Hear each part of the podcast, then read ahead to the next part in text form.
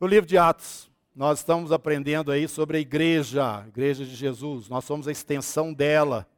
Então, tudo que é próprio desta igreja tem que estar acontecendo conosco, que nós estamos vendo que nem sempre está acontecendo assim da mesma maneira. E o que nós temos ensinado, irmãos, é a necessidade de entronizarmos o Espírito Santo na nossa vida individual e na nossa vida como corpo coletivo, ou coletiva, a nossa vida coletiva. O Espírito Santo tem que voltar para o lugar dele, porque nós vamos encontrar isso aqui no livro de Atos o tempo todo, o tempo todo. Não só na vida daquelas, daqueles indivíduos que vão estar sendo aqui colocados, né, que foram, mas também no todo da igreja. A gente percebe essa mão invisível de Deus conduzindo as coisas de tal forma que elas chegassem até nós hoje, você aí transformado pelo poder deste sangue, desse Jesus que foi entregue ali na cruz. No capítulo 8, nós vimos né, que a morte de Estevão aconteceu. E quem era Estevão? Estevão era um diácono. Capítulo 6, você vai voltar comigo um pouquinho para que a gente identifique lá o Estevão, porque junto com Estevão tem um outro nome. Capítulo 6, versículo 5, os diáconos foram estabelecidos na igreja para atender as necessidades das viúvas, principalmente das helenistas, né? daqueles que é, tinham lá é, a cultura grega também. Verso 5: O parecer agradou a toda a comunidade, isso é, de levantar esses diáconos, né? que quer dizer aqueles que servem. Elegeram Estevão, homem cheio de fé e do Espírito Santo, esse que foi morto aí apedrejado. Mas tinha um outro lá com o nome de Filipe. Estão vendo? Então, dentre estes, surgem, surge logo aí no princípio da igreja esses dois nomes dos diáconos. O primeiro deles, nós vimos que no capítulo 6 mesmo, verso 8, Estevão estava cheio da graça e do poder, Estevão fazia prodígios e grandes sinais entre, os, entre, o povo. Então a unção de Deus estava na vida daquele homem, e ele tinha não somente um, um argumento muito forte na palavra, que está aqui no capítulo 7, todinho, ele falando ali para as autoridades, pregando para as autoridades, mas também o poder de Deus fluía na vida dele para sinais e prodígios. Mas ele teve a sua vida interrompida logo aí, no princípio né, da igreja, quando ele é ali na presença de Saulo, futuramente Paulo, ele é apedrejado e morre. Capítulo 8, então, voltando para lá. Entre mentes, verso 4, os que foram dispersos iam por toda parte pregando a palavra. Filipe, descendo a cidade de Samaria, anunciava-lhes a Cristo. A perseguição fez com que de Jerusalém saísse, então, essa ministração e essa palavra do poder de Deus na pessoa de Jesus. E Filipe vai para Samaria. Filipe, descendo para a cidade de Samaria, anunciava-lhes a Cristo, verso 6. As multidões atendiam unânimes às coisas que Filipe dizia, ouvindo-as, vendo os sinais que ele operava. Ele foi então lá para Samaria, vizinho ali, né? E vamos lembrar então a ordem de Jesus para os seus discípulos: vocês vão ser minhas testemunhas em Jerusalém, vocês vão ser minhas testemunhas na Judéia, e ali na Judéia você podia pegar ali logo no norte da Judéia a Samaria, né, a região ali. Vocês serão minhas testemunhas até os confins da terra. A palavra começa então a expandir a partir da morte de Estevão. Levanta-se então o outro diácono, Filipe, e ele vai para Samaria. E ali em Samaria, da mesma maneira como Estevão, ele cheio do Espírito Santo, uma palavra poderosa e também um poder fluindo na vida dele que produzia estes sinais. Verso 7: Os espíritos imundos e muitos possessos saíam gritando em alta voz, e muitos paralíticos e coxos foram curados, e houve grande alegria naquela cidade. Foi isso que estava acontecendo então ali em Samaria, onde Jesus passou um certo momento e se identificou ali com aquela mulher, naquela conversa, a mulher samaritana, e depois a mulher samaritana trouxe uma turma, Jesus ficou um tempo lá com eles, embora houvesse aquele antagonismo muito forte entre os judeus e os samaritanos. Na verdade, os judeus não se davam nem com samaritano nem com jeitinho, nós sabemos disso, né? Eles eram bem fechados. E nós vamos ver que o trabalho do Espírito Santo, nesse tempo todo aí, do início da igreja, era trazer essa mensagem para, para fora né, de Israel, para todas as nações. E então esse caminho começa a acontecer. Tá bom? Então, primeiro ele vai para é, Filipe, vai para Samaria. Mas não, não para por aí não. É, ele, depois de Samaria, capítulo 8, verso 27, ele é conduzido pelo Espírito Santo. Um anjo de Deus, né, verso 26, falou a Filipe dizendo: Dispõe-te e vai para o lado sul, no caminho que desce de Jerusalém a Gaza. Este se acha deserto. E se levantou, ele se levantou e foi. Encontrou então um etíope, eunuco, alto, é, oficial de Candace, rainha dos etíopes, o qual era superintendido de todo o seu tesouro, que viera adorar em Jerusalém. Nós conhecemos a história, Filipe encontra com ele, prega para ele, estava lendo Isaías 53, claro, falando de Jesus, e batiza esse eunuco e ele continua a viagem indo para a Etiópia. A palavra de Deus já vai junto com o etíope para dentro da África. Aleluia. Verso 40, mas Filipe veio achar-se em Azoto, ele foi trasladado, né? Espírito de Deus trasladou Filipe, ele se viu em Azoto e passou além e evangelizava todas as cidades até chegar lá em Cesareia. Em Cesareia. Pois bem, ele foi fazendo esse trabalho de evangelização, subindo na direção de Cesareia, que era um porto, né, uma cidade portuária, que foi ali praticamente edificada por Herodes. E era uma cidade onde estava a administração da, da região ali. Não era em Jerusalém, não. Onde ficava a administração era em Cesareia. E Filipe foi para lá, e essa foi a direção. Ele foi subindo ali na, na beirada do, do Mediterrâneo, né? Na, na, no litoral ali, é, oeste, só tem um, né? Israel. É esse aí, eles foram subindo. E aqui mais na frente, no capítulo 9, vocês vão ver essa região aqui, ó. Viram-no todos os habitantes de Lida e Sarona. Essa região de Lida é ali pertinho mesmo de Tel Aviv hoje, é onde está o, o aeroporto Ben Gurion. E vocês vão encontrar também naquela margem ali, litorânea de Israel, essa região aqui de Saron, da famosa rosa de Saron. Tá? Então foi esse o trajeto que Provavelmente Filipe foi subindo e chegou até a cidade de Cesareia, Cesareia. Trajeto este que o apóstolo Pedro também vai fazer daqui um pouquinho. Nós já vamos chegar lá. Pois bem, eu quero mostrar para vocês com isso que a palavra começou a fluir por ali, não é? naquela região toda. É, então, um pouco mais na frente, vocês vão encontrar aí, é, no capítulo 9, versículo 31, a igreja, na verdade, tinha paz em toda a Judéia, Galiléia, Samaria, edificando-se, caminhando no temor do Senhor e no conforto do Espírito Santo, crescia em número. Aí nós vamos ver o relato de Pedro também, nessa mesma época, andando naquela região, passando Pedro por toda parte, desceu também aos santos que habitavam em Lida.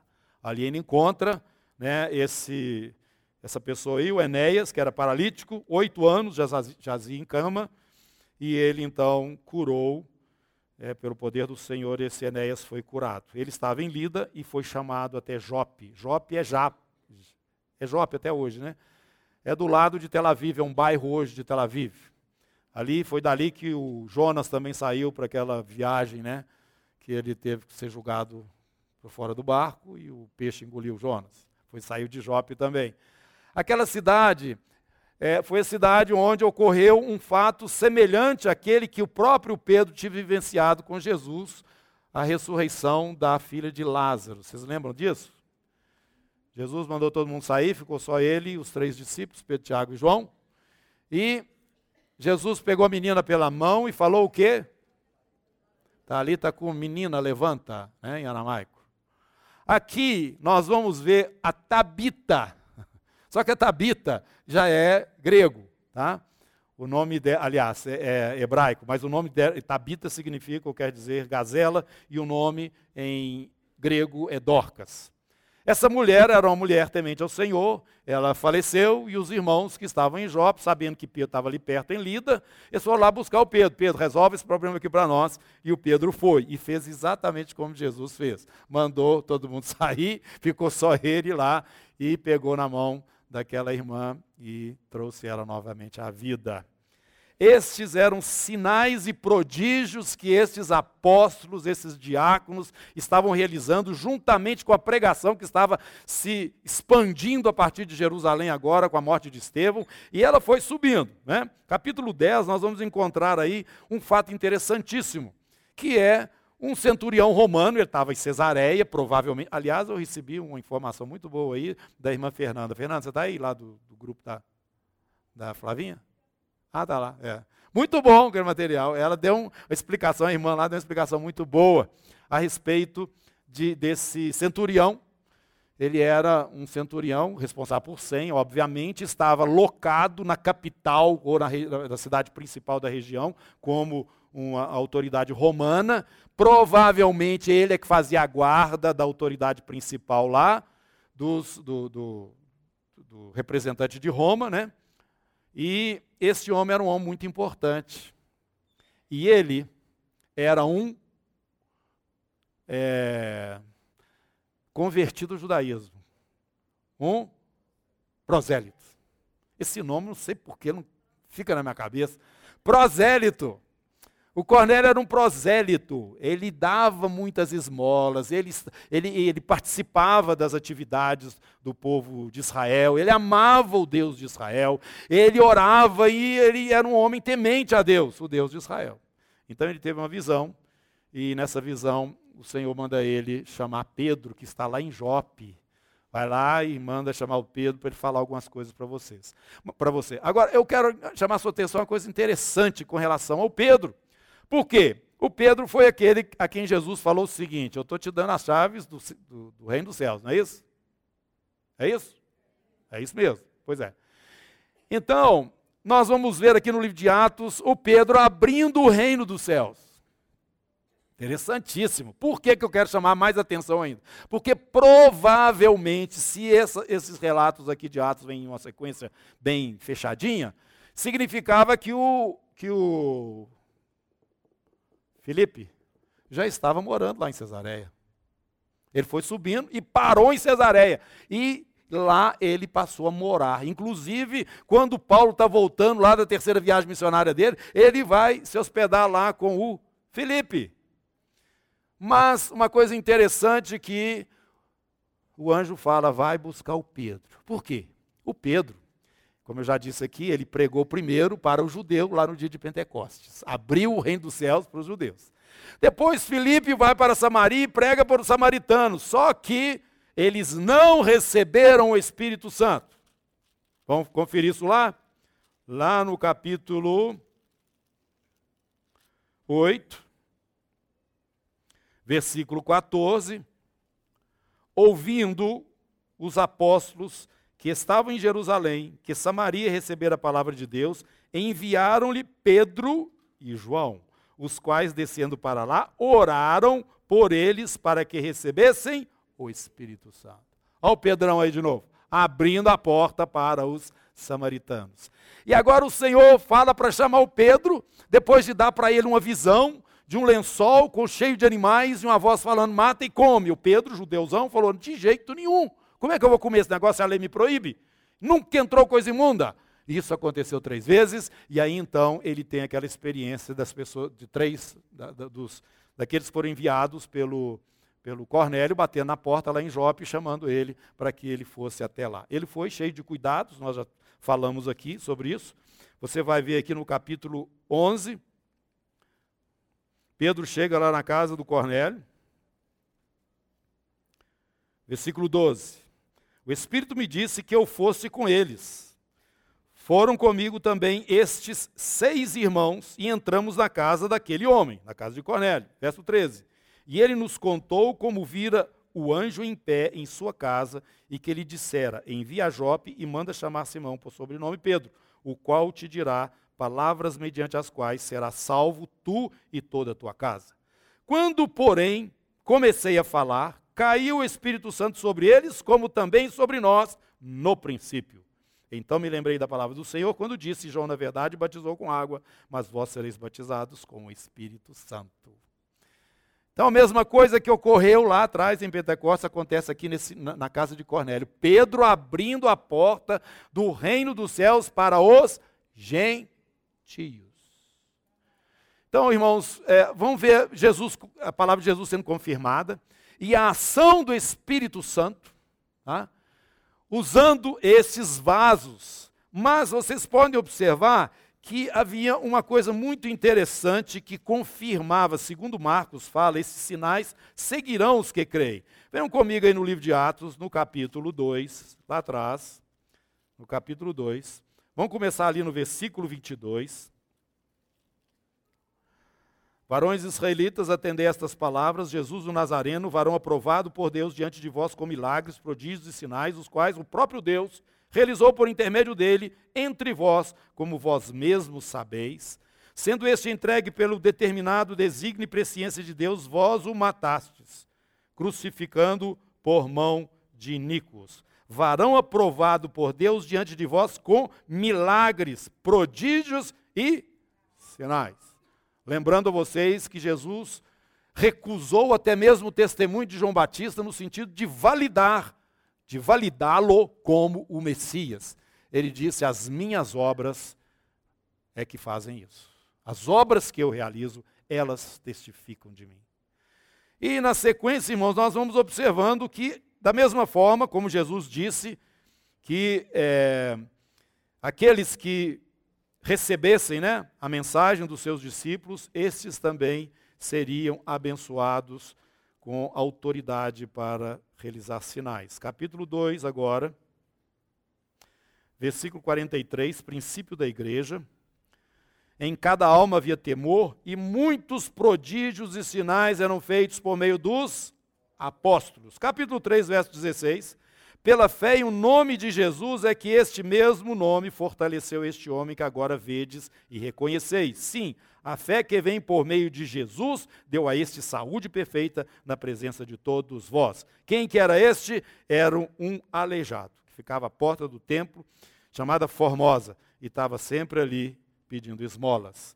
Este homem foi curado e entrou com eles, louvando ao Senhor para dentro do, daquele ambiente ali, né? para onde eles foram. No capítulo 4, versículo 13, as autoridades viram a intrepidez de Pedro e João, sabendo que eram homens iletrados, incultos, admiraram-se reconhecendo que haviam eles estado com Jesus. Vendo com eles o homem que fora curado, nada tinham que dizer em contrário. No capítulo 4 ainda, versículo 30, a igreja orando, pede ao Senhor para que estendesse a mão para fazer curas, sinais e prodígios por intermédio do nome do seu santo servo Jesus. Tendo eles orado, tremeu o lugar onde estavam reunidos, todos ficaram cheios do Espírito Santo, com intrepidez, anunciavam a palavra do Senhor. No capítulo 5, no versículo 12, muitos sinais e prodígios eram feitos entre o povo pelas mãos dos apóstolos. E costumavam todos reunir-se de comum acordo no pórtico de Salomão. Versículo 14: Crescia mais e mais a multidão dos crentes, tanto homens como mulheres, agregados ao Senhor, a ponto de levarem os enfermos até pelas ruas e os colocarem sobre leitos e macas, para que ao passar Pedro, ao menos a sua sombra se projetasse em algum deles. Afluía também muita gente de cidades vizinhas a Jerusalém, levando doentes e atormentados de espíritos imundos e todos eram curados. Cadê o Espírito Santo, gente? Cadê a igreja? Onde é que nós estamos? Talvez nós estejamos muito religiosos ainda. Capítulo 6. Já lemos aqui Estevão, cheio de graça e poder, fazer prodígios e grandes sinais. Assim foi desde o princípio, na sequência da expansão da palavra do Senhor, capítulo 8, versículo 6. As multidões atendiam unânimes às coisas que Filipe dizia, ouvindo-as e vendo os sinais que ele operava. Espíritos imundos de muitos possessos saíam gritando em alta voz. Muitos paralíticos e coxos foram curados. Será que tem mais? Tem. tem mais. Se eu não achar aqui agora, imediatamente eu quero que vocês vão lá para o livro de Romanos. capítulo capítulo 15.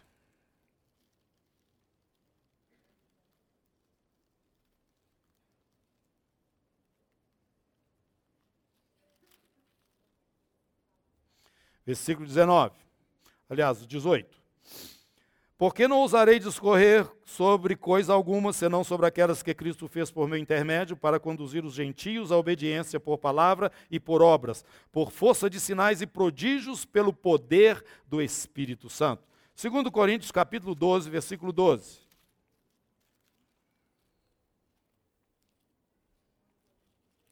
Pois as credenciais do apostolado foram apresentados no meio de vós com toda persistência por sinais, prodígios e poderes miraculosos.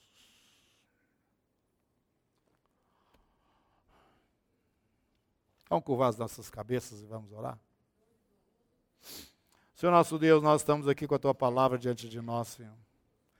Nós não podemos estar aqui falando em um nome do Senhor se nós estivermos totalmente identificados com o Senhor. E entendemos que, em sendo assim, ó Deus, as manifestações do Senhor se fazem, se farão visíveis também no nosso meio.